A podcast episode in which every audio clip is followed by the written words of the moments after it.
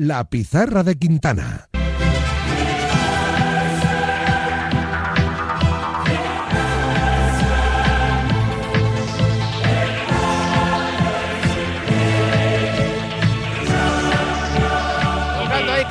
con Íñigo Martínez. Íñigo encuentra a Pedri, Pedri para Lewandowski, Lewandowski entra de larga el disparo, gol!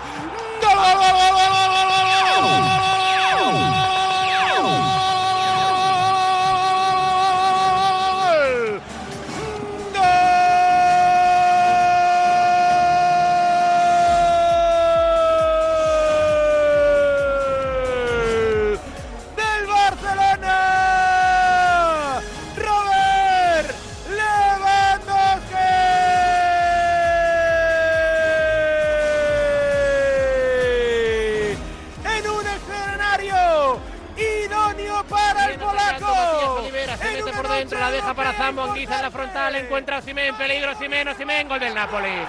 Gol del Napoli, gol de Víctor Osimhen, gol del Napoli. Gol de Víctor Osimhen. En la primera clara que tuvo Falta. el nigeriano. Están reclamando Falta, una posible falta. falta en ataque del delantero de Lagos. Veo que hay amarilla por protestar, creo que a Íñigo Martínez. El pase de Zambo Anguisa, corazón del área, controló de espalda, se giró, no sé si con falta. Disparó de derecha por abajo, pelota al fondo de las mallas. Napoli 1, Barça otro. Así acabó el partido entre Napoli y Fútbol Club Barcelona en el Diego Armando Maradona 1-1, pero vamos a comenzar analizándolo cómo comenzó con esos planteamientos de Calzona en su debut 4-3-3 sin demasiados cambios respecto a lo esperado, Nada. realmente. María Olivera en el lateral izquierdo, Lobotka como mediocentro, que ya lo sabíamos, y arriba los tres habituales. La tanto suplencia- Kvaratskhelia, Osimhen como Politano. La suplencia de Traoré como mucho, que entró desde el banquillo. Bueno, tampoco tiene muchas opciones en estos momentos Calchón, al menos de forma aparente. En el Fútbol Club Barcelona vimos lo esperado, con Christensen en el medio centro, en una especie de... Es complicado llamar al esquema del Barcelona de alguna manera, pero en ataque posicional, que es lo que más vimos, eh, eh, es un 3-2-4-1. Sí, efectivamente, con los tres centrales atrás, Cundé, Araujo, Íñigo Martínez. En la base de la construcción, Christensen y Frenkie de Jong, sobre todo Frenkie de Jong Sí. a la hora de sacar el balón jugado. Y en los extremos abiertos, la Yamal en el sector derecho y Joao Cancelo en el izquierdo. Exactamente, luego defiende en un 4-5-1 el Fútbol Club Barcelona de alguna manera, o a veces se descuelga eh, también la miña mal, pero en ataque posicional es un 3-2-4-1 con esa figura de Christensen haciendo de mediocentro. Spoiler, no me gustó Christensen, ¿eh? luego lo debatiremos y lo valoraremos. El caso es que el partido también estuvo marcado por ese mal inicio del Napoli, el Barça sale a apretar arriba, si no aprietas, si no eres agresivo, no encuentras errores, tiene mérito ahí la convicción del Fútbol Club Barcelona, además emparejando piezas, arriesgando, pero también es cierto que el Napoli comete errores muy graves en salida, muy absurdos algunos pases, algunas controles, algunas acciones que eran anticompetitivas del Napoli de inicio. Sí, no sabía dónde estaba el equipo, no sabía muy bien a lo que quería jugar. Notabas esa cierta descoordinación en los movimientos, ¿no? De que eh, muchos pases se los jugaban los jugadores del Nápoles porque tampoco tenían muchas alternativas, ¿no? Había descoordinación general y esta lleva la sensación de caos que, claro, si tú como equipo apretas un poquito y la presión la hace mínimamente bien, te lleva a, a conseguir muy, muy- muy buenos resultados. Y sobre todo fue una imagen decepcionante del Napoli en general en el partido, pero sobre todo en los primeros minutos, porque entrenador nuevo, el efecto psicológico que suele provocar esto en la plantilla, en los futbolistas, queriendo revelarse para decir, oye, aquí estoy yo y me quiero ganar el puesto, es que no lo vimos. Era un equipo de verdad tocado y casi tiene casi pinta hundido. De que a nivel de vestuario es un equipo roto. Sí, sí. Y que tiene que construir muchas cosas Calchona de aquí a las próximas tres semanas para que futbolísticamente sea estable. Simplemente estable. Porque fijaos lo que decía el nuevo entrenador del Napoli al acabar el partido. Es un gran equipo con una gran idea. Nosotros en dos días no podemos hacer más, pero la verdad es que hemos hecho un partido muy satisfactorio. Sabemos que en Barcelona será muy duro, pero jugaremos nuestras cartas. En dos días no podemos hacer más, claro. eh, esto es evidente en el caso de Calchona. Por eso me gustó que el Barça de Xavi, que la idea de Xavi fuese apretar arriba. Porque esto se trataba no tanto de mostrar tus cartas, sino de que las mostrase el contrario. Justo. Y las del Napoli ahora mismo son malas. Además, el Barça a nivel ofensivo, el que más nos gusta, es el que recupera arriba. El Barça de Xavi, el mejor atacando, es el que puede recuperar alto. Sí, por- al final eh, es normal, ¿no? Cuando tú recuperas arriba le facilitas Es más muchísimo la vida a una, a una parte ofensiva que no ha sido nunca lo más destacado del Fútbol Club Barcelona de Xavi, que siempre ha tenido más talento quizá atrás que arriba y si al final el equipo acompaña les pones en franquicia para eh, a todo este tipo de jugadores para poder ser más efectivo. Esto le hace dominar al Barça durante 25 30 minutos en la primera parte. Un dominio que, como digo, se cimenta en esas recuperaciones altas, pero también en las recepciones interiores del Kai Gundogan. Entre la defensa del Napoli y su centro del campo, que siempre encima estaba mal escalonado, había había, vamos, un espacio para construirte unos adosados más, más que ricos, ¿eh? O sea, con su piscinita, su pista de pádel, las urbanizaciones estas modernas. Ahí podía construírselo. Pedri no lo consiguió. Gundogan Sí. Sí, ayer ya decíamos que la zona más frágil de este Nápoles a lo largo de la temporada estaba siendo la espalda de Lobotka, que era un equipo que sufría en la frontal del área, y ahí es donde se puso las botas y el Caio Gundogan. Venga a recibir, venga a cerrar el juego e incluso finalizando las jugadas del propio Fútbol Club Barcelona. Para mí hay un dato que habla bien del Barça de esa primera media hora. Son 15 recuperaciones del Barça en los primeros 45 minutos. 12 de esas 15 llegan en la primera media hora. Hmm. Claro, solo 3 en, el que en los últimos 15 minutos de la primera parte, que es donde el equipo empieza a flaquear. En esa media hora ya he dicho que el Barça genera algún acercamiento. Tiene una Lamin Yamal, creo hmm. que tiene otra Lewandowski, el disparo de Dilke Gundogan, que es un disparo muy bueno, pero bueno, es un disparo eh, complejo. Sí, sí, sí. No es una ocasión de gol. Eso en, los expected goals de ese disparo que son 0.40, algo así. 0.40, no, no. ¿Cómo va a ser 0.40? Sí. No, no.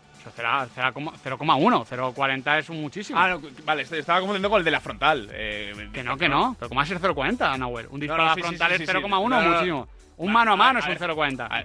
Sí, sí, sí. O sea, vale, 0,1, ¿no? Vale, vale, vale. te había entendido 0,01. Que digo, lo mío me parece mucho, pero lo tuyo me parece muy poco. Nahuel, le estás liando mucho. eh, un 0,1. Que sí, que Céntrate, porque el Barcelona. Un 10%, sí, sí. Claro.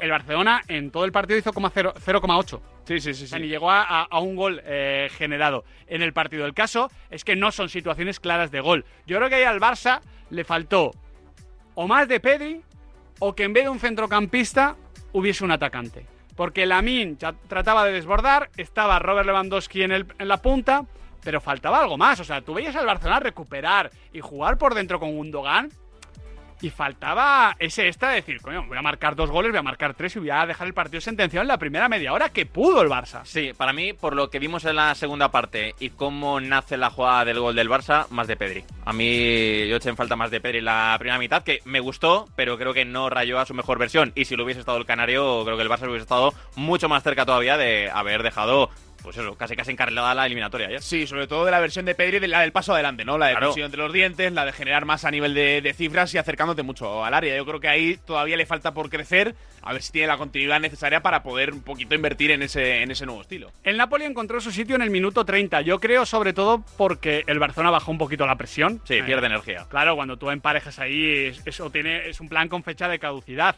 El Napoli va juntando pases, más o menos se tranquiliza Va encontrando a Jarasbelia, va encontrando a Osimhen, que creo que no están bien, pero bueno, más o menos te permiten recibir un poquito más arriba y el Napoli no genera nada, el Barcelona está tranquilo atrás, no, no, la posesión del Napoli es inocua, hmm. pero claro, aleja al Barcelona de la zona alta de recuperación, que es lo que necesita para generar a su vez peligro. Los últimos 15 minutos de la primera mitad fueron de igualdad, pero de igualdad a poco. Sí, ya digo que en el último cuarto de hora el Barça solo recupera tres veces en campo contrario. Antes lo había hecho 12 para las 15 en total que recuperó en campo rival durante la primera mitad.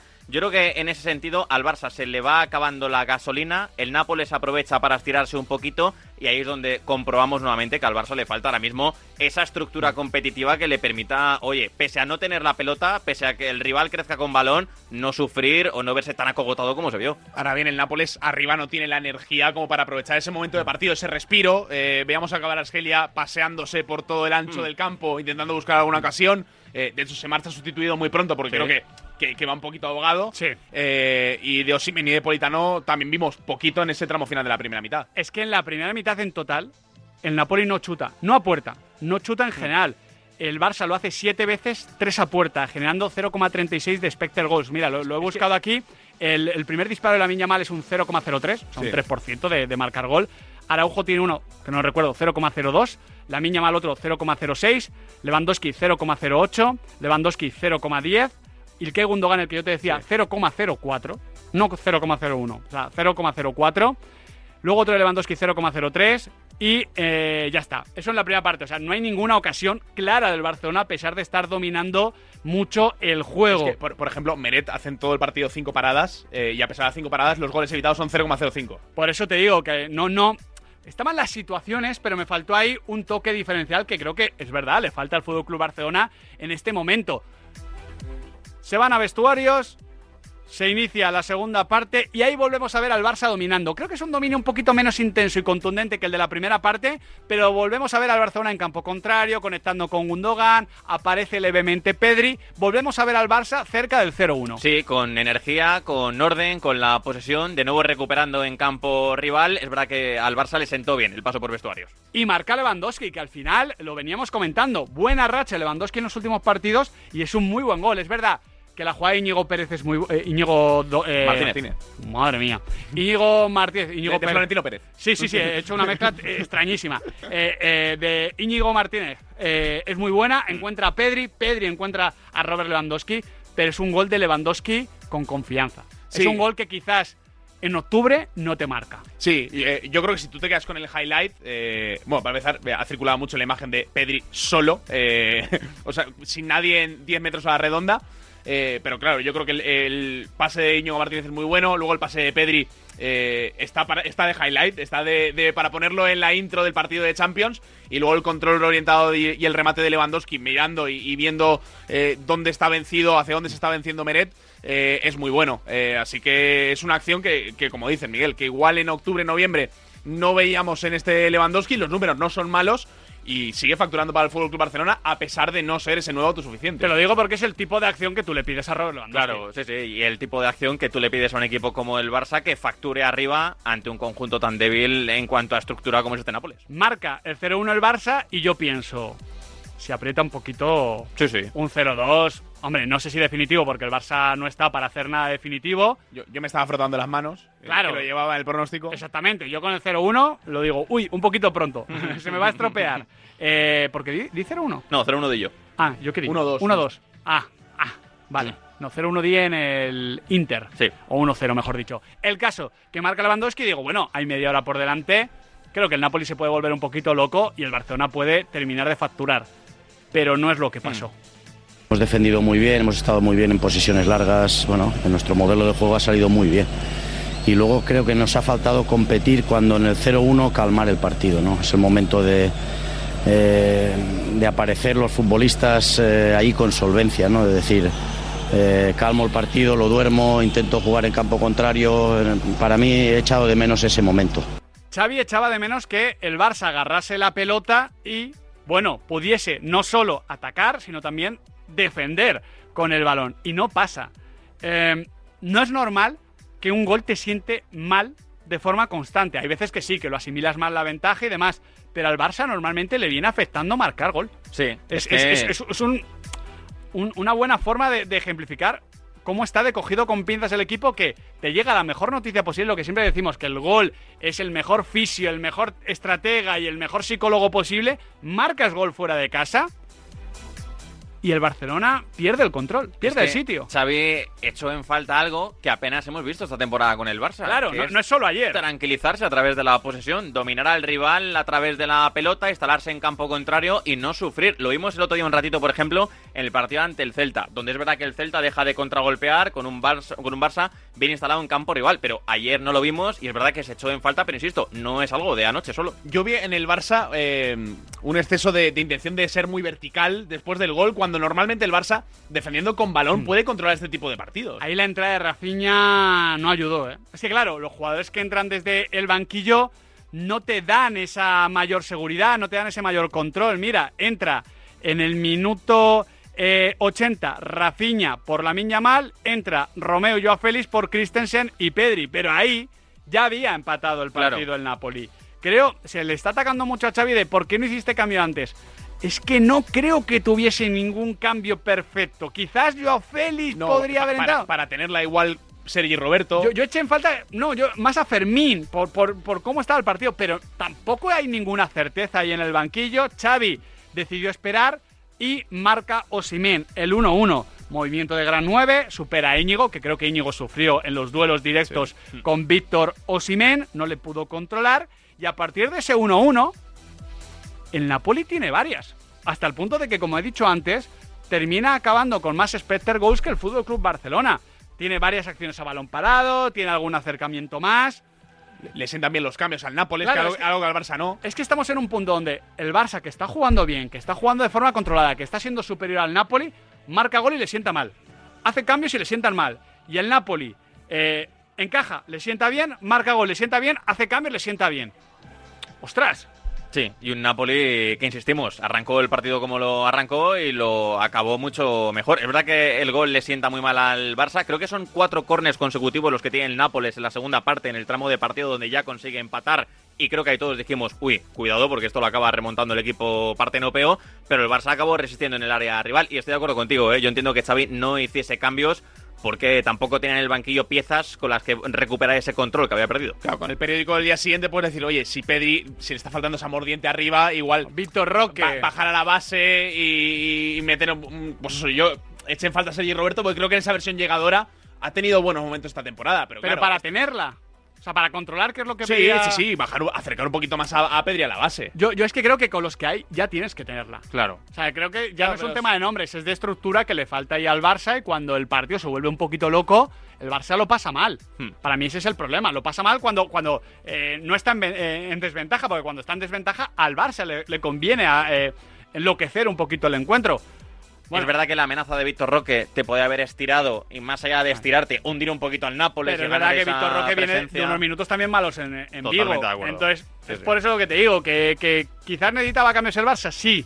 Que había alguno, claro. Yo Hmm. echo más en falta. En el DVD de Xavi pongo más. La falta de esa estructura para tener la pelota con seguridad que el no haber hecho cambios, honestamente. Pero a- al final, claro, es que eh, estamos hablando de ponerle parches a un problema que es más gordo. Claro. Que al final, pues sí, eh, el, el Barça tiene un problema estructural a la hora de tener la pelota. Que se podría haber subsanado un poco con algún Mm. cambio o alguna modificación, puede ser, pero no es garantía de nada. Es una de las cuestiones que luego vamos a debatir con Santi Cañizares, Tony Padilla y Carlos Carpio. Pero antes del debate, aquí en la pizarra de Quintana, queremos hacer espacio a la reflexión. A la reflexión sobre un futbolista con una temporada. Mm, Extraña. Rodrigo Goes. El deporte es nuestro. Radio.